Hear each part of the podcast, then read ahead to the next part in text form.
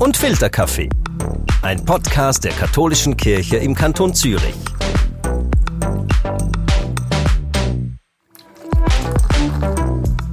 Wie ich mit meiner Mutter gesprochen habe, war sehr beleidigend. Ich habe geschrien. Und als ich mich beruhigt habe, hatte ich so Schuldgefühle, dass ich mir gesagt habe, Jesus Gott, wie sprichst du mit deiner Mutter? Also wenn ich sündige, dann merke ich einen Schmerz, weil ich einen Menschen verletzt habe, mich verletzt habe, Gott verletzt habe. Wenn du mich fragen würdest, wann hast du das letzte Mal gesündigt, dann würde ich sagen, heute Morgen. Sündigen, verletzen, etwas tun, das man nicht sollte oder dürfte. Es passiert manchmal viel zu rasch, einmal im Kleinen, vielleicht aber auch mal heftig. Wie kommt es dazu und wie können wir mit der Schuld umgehen, die wir danach mit uns tragen? Bringt das Beichten wirklich etwas oder hilft etwas anderes? Antworten gibt es in dieser und in der nächsten Sendung. Am Mikrofon sind Dario Vereb und Susan Giger. Susan, das ist ein sehr, sehr großer Brocken, den wir da anpacken. Deshalb machen wir ja auch zwei Sendungen zu diesem Thema. Aber ehrlich gesagt, ich habe Angst, dass auch zweigeteilt das ganz schön schwere Kost ist. Oh nein, lieber Dario, im Gegenteil, ich verspreche dir, danach fühlst du dich so richtig leicht und befreit. Du oh. wirst sehen. Oh ja, wenn das so ist. Aber ursprünglich wollten wir ja etwas zur Fasnacht machen. Ja, das stimmt schon, weil ich bin ja so eine begeisterte Fasnächtlerin. Aber da haben wir ja so gemerkt, das sind ja nur ganz wenige Tage. Und die sind zwar ausgelassen und spannend, aber was wirklich danach folgt, das ist erst richtig spannend, nämlich der Aschermittwoch und die sogenannte Fastenzeit, diese 40 Tage bis Ostern.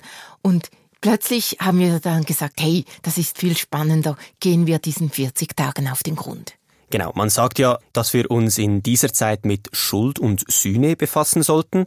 Wir sprechen ja auch oft von Asche auf mein Haupt, wenn man Mist gebaut hat und vom Wunsch, sich zu reinigen und zu befreien sprechen möchte. Aber sag mal, du hast am Anfang drei verschiedene Aussagen eingespielt. Für mich wirklich klassische Beispiele, was mit uns manchmal passiert. Ich sage etwas und verletze damit mein Gegenüber, obwohl ich es ja eigentlich gar nicht vorhatte. Und schon fühle ich mich schlecht und schuldig. Mhm. Es ist wirklich interessant. Ich durfte für diese Sendung mit drei wunderbar interessanten Menschen sprechen und debattieren. Sie alle haben ihre eigene Geschichte und waren so offen schon am Anfang, als es darum ging, was sie jeweils schuldig fühlen lässt. Da ist die rund 30-jährige Sarah Duse. Mit sieben wurde sie in Äthiopien beschnitten oder wie man auch sagt, genital verstümmelt. Mit zwölf kam sie dann in die Schweiz und Ende März kommt der Film über ihr Leben in die Kinos. Sarah war jahrelang wütend auf die Welt, auf die Familie, auf die Mutter und das zeigte sich in ihrem Verhalten. Ich war sehr laut. Ich hatte ein freches Mundwerk. Also ich hatte harte, harte Worte. Wie ich mit meiner Mutter gesprochen habe, war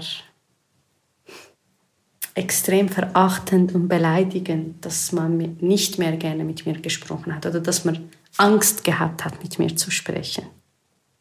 Ich war wirklich sehr, sehr, sehr wütend und sehr aggressiv. Und als ich mich beruhigt habe, hatte ich so Schuldgefühle, dass ich mir gesagt habe, Jesus Gott, wie sprichst du mit deiner Mutter? Wie sprichst du mit deiner Familie? Was ist nur los mit dir? Ist das normal? Und das hat mir unheimlich leid getan, als ich sie weinend gesehen habe. Und dann bin ich ins Zimmer gegangen und jetzt bin ich berührt, habe selbst geweint, dass ich sie so beleidigt habe. Sarah fühlte sich immer wieder schuldig. Niemand verstand sie und sie verstand sich selber nicht. Über 20 Jahre lang passierte dies bis sie es quasi nicht mehr aushielt und wusste, dass sie etwas dagegen tun musste, wenn sie weiterleben wollte.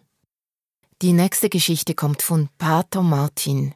Martin Wehrlen war vorher Abt im Kloster Einsilden und in der Öffentlichkeit sehr beliebt und bekannt. Heute ist er verantwortlich für das Bildungshaus St. Gerold in Österreich. Er spürt die Sünde als Schmerz. Das passiert immer wieder. Gestern habe ich diesen Schmerz gerade gemerkt, als ich an einen Bettler vorbeiging und ich hätte Zeit gehabt, ein paar Worte zu wechseln und ich bin vorbeigegangen. Und das merke ich so, das Schlimmste, die schlimmste Erfahrung von Sünde, einfach an, am Menschen vorbeigehen. Und wenn ein Bettler da ist oder eine Bettlerin, ich muss ja nicht Geld geben, ich habe nicht Geld, über das ich so verfüge, dass ich einfach ge geben kann, aber ich kann mit Menschen sprechen, ich kann ins Gespräch kommen, meine Wertschätzung ausdrücken, äh, mich interessieren für ihr Schicksal, für, für ihr Leben. Und äh, wenn ich das nicht mache, dann, dann merke ich, äh, das war nicht gut. Und das schmerzt mich. Oder gerade letztens auch äh, war ein Mann da, betrunken oder unter Drogeneinfluss, ich weiß nicht. Und er war so hilflos da auf dem Bahnhofplatz und, und ich gehe einfach vorbei. Und das merke ich, das, das schmerzt mich nachher, weil ich merke, gerade äh, wenn Christus gesagt hat, was ihr den Geringsten getan habt, das habt ihr mir getan, oder was ihr nicht getan habt, das habt ihr mir nicht getan. Und gerade wenn ich das realisiere, dann, dann merke ich einen großen Schmerz. Bei Martin Wehrlen merkt man, wie er sein Verhalten gerne nach dem Verhalten von Jesus ausrichtet. Also sozusagen die Begegnungen mit Christus, die spiegeln ihm die Regeln. Eine weitere Geschichte hören wir von Anna Gamma. Sie hat Psychologie studiert, war Nonne und ließ sich dann zur Zehnmeisterin ausbilden. Oh, spannend. Das heißt, Anna Gamma ist somit auch mit der buddhistischen Lehre vertraut. Genau, und sie spricht in ihrem Alltag nicht mehr gerne von Sünde. Sie macht sehr viel mehr mit dem Begriff Bewusstsein und mit ihrer inneren Stimme. Ich bin nicht im Bewusstsein, sündig zu sein, aber ich bin tatsächlich im Bewusstsein, andere Menschen oder auch mich verletzen zu können. Und das differenziere ich zum Beispiel in bin ich überfahrend in Gesprächen. Bin ich da in Gesprächen, seien sie jetzt verbal ausgesprochen oder in den inneren Gesprächen, im Kämpfen. Ich bin recht und du bist falsch und du hast mich verletzt und deshalb kann ich jetzt dir eins zurückschlagen und so. Es sind eigentlich Schwächen, die ich in mir selber wahrnehme, wo ich sage, und mich auch immer wieder frage, bin ich lieblos? Verliere ich den inneren Kontakt zum Gold in mir und im anderen Menschen? Und das sei ja gerade am Morgen passiert. Weil ich einen Moment in meinem Ärger stecken geblieben bin und den anderen furchtbar gefunden habe. Also ich meine, ich habe kein Problem, wenn ich ärgerlich bin. Das erlaube ich mir. Aber wenn ich dann stecken bleibe da drin, dann finde ich mich nicht gut. Ja, das zeigt wirklich sehr gut. Zum einen setzen wir uns selber Maßstäbe und Regeln, geprägt wohl von der Erziehung, von der Schule, vom Gesetz. Und dann gibt es eine eigene innere Stimme, einen Kompass, unseren Kompass. Dann aber auch natürlich die Bibel zum Beispiel mit den zehn Geboten oder die Lebensweise von Jesus, die uns eine Richtung geben können. So oder so, offenbar passiert viel mit uns, wenn wir quasi sündigen. Ja, das ist wirklich unglaublich. Für alle drei Gäste passiert nämlich nicht nur in unserem Kopf etwas, sondern ganz besonders auch in unserem Körper. Bei Pater Martin reagiert automatisch das Herz. Der heilige Benedikt sagt, wer im Glauben voranschreitet, dem weitet sich das Herz.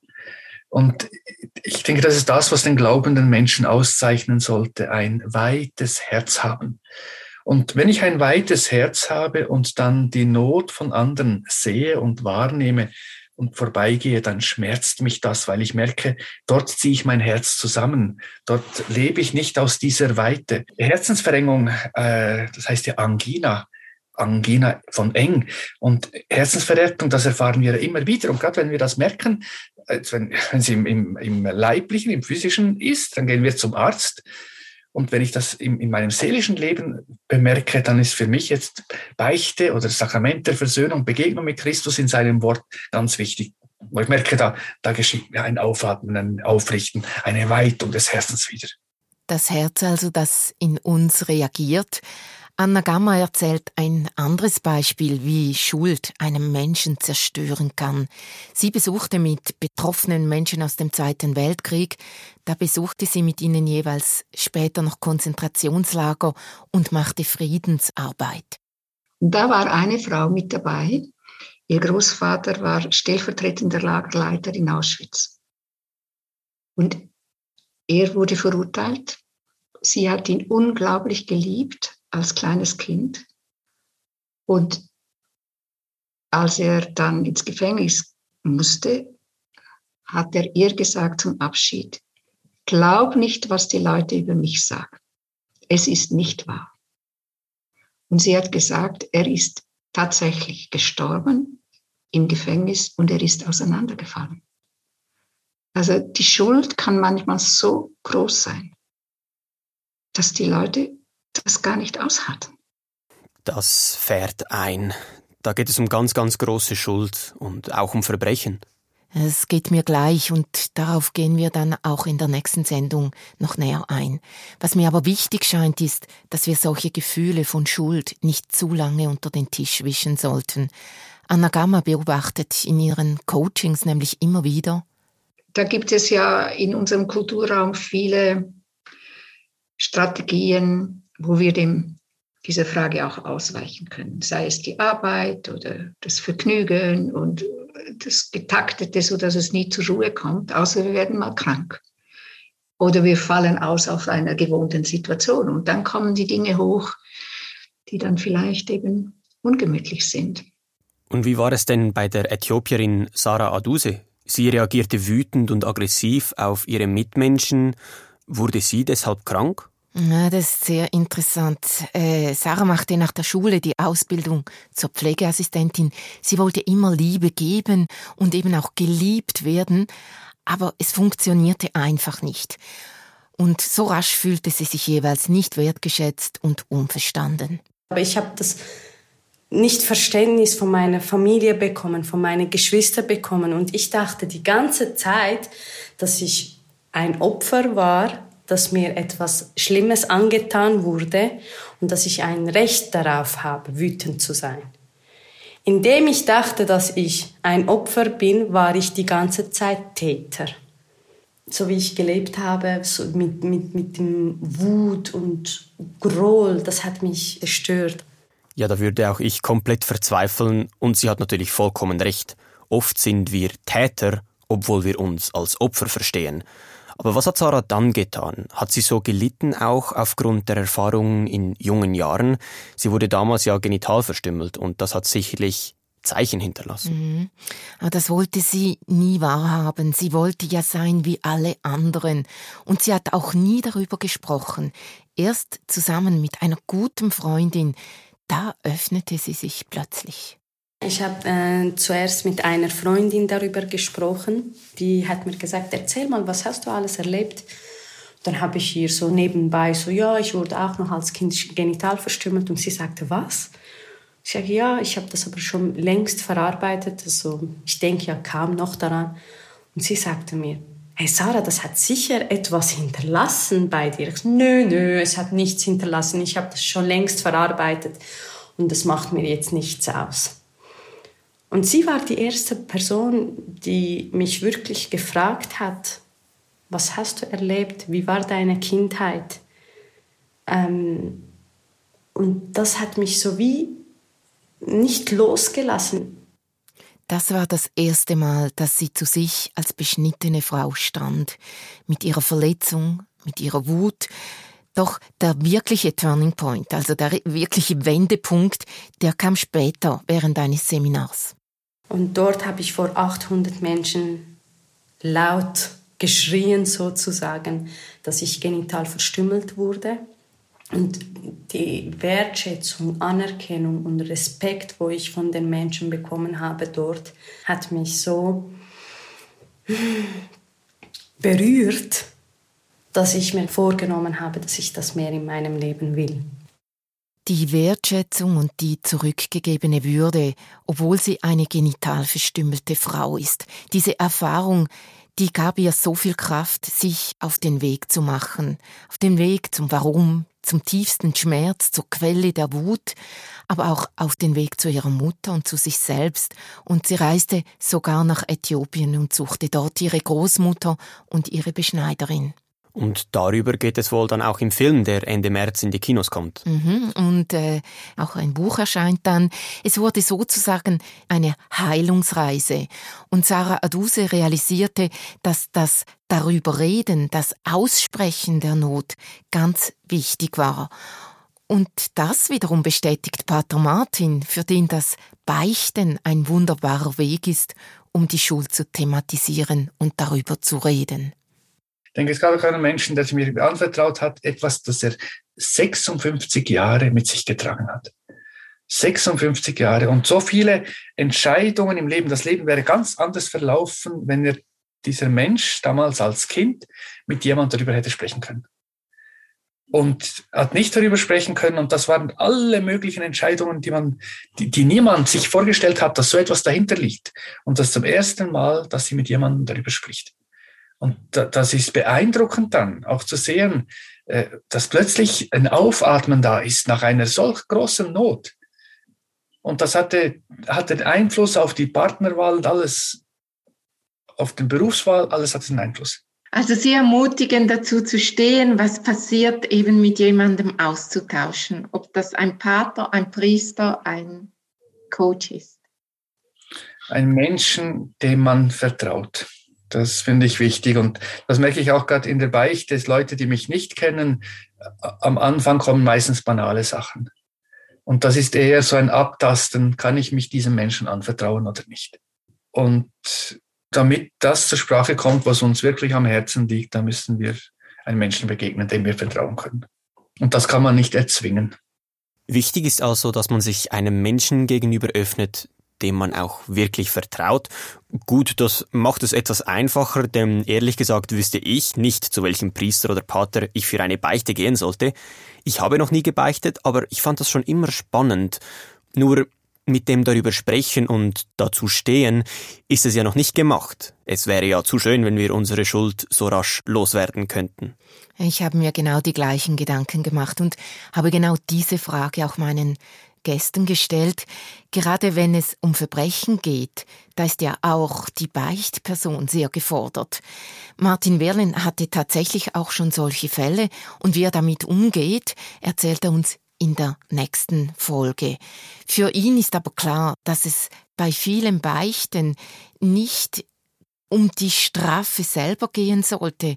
Viel wichtiger sei für ihn nämlich das Versöhnen und das Vergeben. Oder wie Jesus sagt, kommt alle zu mir, die ihr mühselig und beladen seid. Ich will euch aufatmen lassen die, das Sakrament der Beichte soll, das Sakrament der Versöhnung sollte ja gerade das sein, so ein Aufatmen. Und dann ist es nicht etwas, was ich machen muss, sondern dann ist es etwas, das mir, das mich aufrichtet.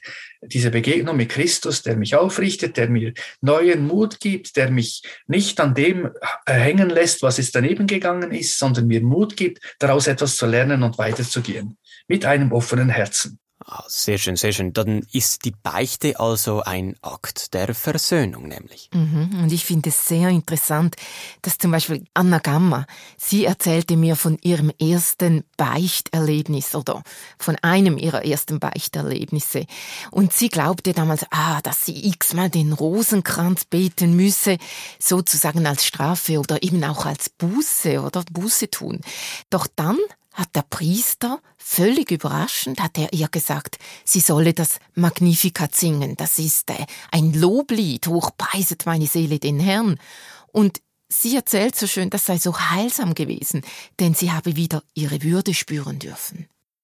Wenn ich mich schuldig fühle, muss ich aufpassen, dass ich mir nicht noch eins draufschlage und mich selber dann entwürdige, weil ich der Überzeugung bin, wenn diese Seinsqualität, die in jedem Menschen da ist und in der Tiefe unverletzbar ist, nämlich Würde, die zum Ausdruck kommt eben in diesem Magnifikat, hochpreiset meine Seele den Herrn. Wenn ich da nicht Zugang habe, dazu kann ich auch nicht mich versöhnen. Dann bleibt es irgendwie Plastik. Es geht nicht in die Tiefe. Hm, es geht also um die Versöhnung mit sich selbst, aber eben auch mit anderen. Jetzt, liebe Susanne, Hand aufs Herz. Einfach so vergeben, versöhnen. Kannst du das? Dario, was für eine Frage. Das ist natürlich schwierig und äh, da sprichst du wahrscheinlich uns allen aus dem Herzen. Das ist ein Weg, es ist auch Arbeit, denn es geht nämlich darum, sich seinen Mustern bewusst zu werden, auf die Spur zu kommen, welche Prägungen unser Verhalten antreiben. Tja, das ist eben immer wieder lernen, immer wieder dazulernen, das ist Arbeit. Aber genau darüber werde ich auch mit unseren drei Gästen sprechen und sie werden uns verraten, was sie gemacht haben, wie sie gelernt haben zu vergeben und sich zu versöhnen. Aber das alles, das kommt dann in der nächsten Sendung. Ah, das ist jetzt natürlich gemein, dass du uns so den Speck durch den Mund siehst. ja, aber die Dreien zeigen doch, dass sich die Arbeit lohnt und dass du jetzt noch ein bisschen mehr motiviert bist, dich noch mehr auf die nächste Sendung freust. Da habe ich noch zwei sogenannte Müsterli. Wenn ich aber sorge dafür, dass ich innerlich im Frieden bin, dann strahlt das aus und dann kommen mir die Menschen anders entgegen. Und es gibt Tage, wo die Menschen mich grüßen auf dem Bahnhof und Tage, wo sie mich nicht grüßen. Und dann weiß ich, was los ist mit mir. Das ist ja auch ein Spiegel. Also wie wirke ich auf die Menschen? Also was, was, was strahlt in mir aus? Die Reise zu mir selber ist die schönste Reise, wo ich je erlebt habe. Für mich ist die Vergebung der größte Akt für Selbstliebe. Man wird innerlich weicher. Man wird verständnisvoller, liebevoller, sieht die Welt mit ganz anderen Augen. Ähm, man ist nicht rachsüchtig und das Loslassen, man lässt los. Man lässt alles los, was einem das Leben schwer macht. Und übrigens, gemäß Pater Martin Wehlen sind genau die 40 Tage vor Ostern ideal, um sich auf den Weg zu machen. Ich fand es nämlich spannend, wie er reagiert hat, als ich von Fastenzeit gesprochen habe. Es gibt ein Wort, das du jetzt gesagt hast, das ich nicht hören mag, und das ist Fastenzeit. Dieses Wort gibt es in den anderen Sprachen nicht. Und das ist so eine Engführung. Also das, die Zeit heißt eigentlich die heiligen 40 Tage. Carême im Französisch oder Quadresima in, in, äh, in Lateinisch, Caresima in Italienisch. Und das heißt, sich auf diese Begegnung mit Gott vorbereiten. Und, und Fasten ist ein negativer Aspekt, auf etwas verzichten.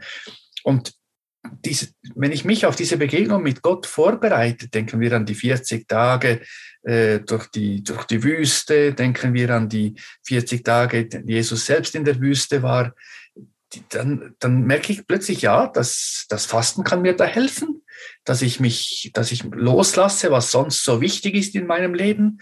Die, diese heiligen 40 Tage sind für mich so ein Versuch zu sagen, ja, jetzt schauen wir, was hilft mir auf meinem Weg weiter?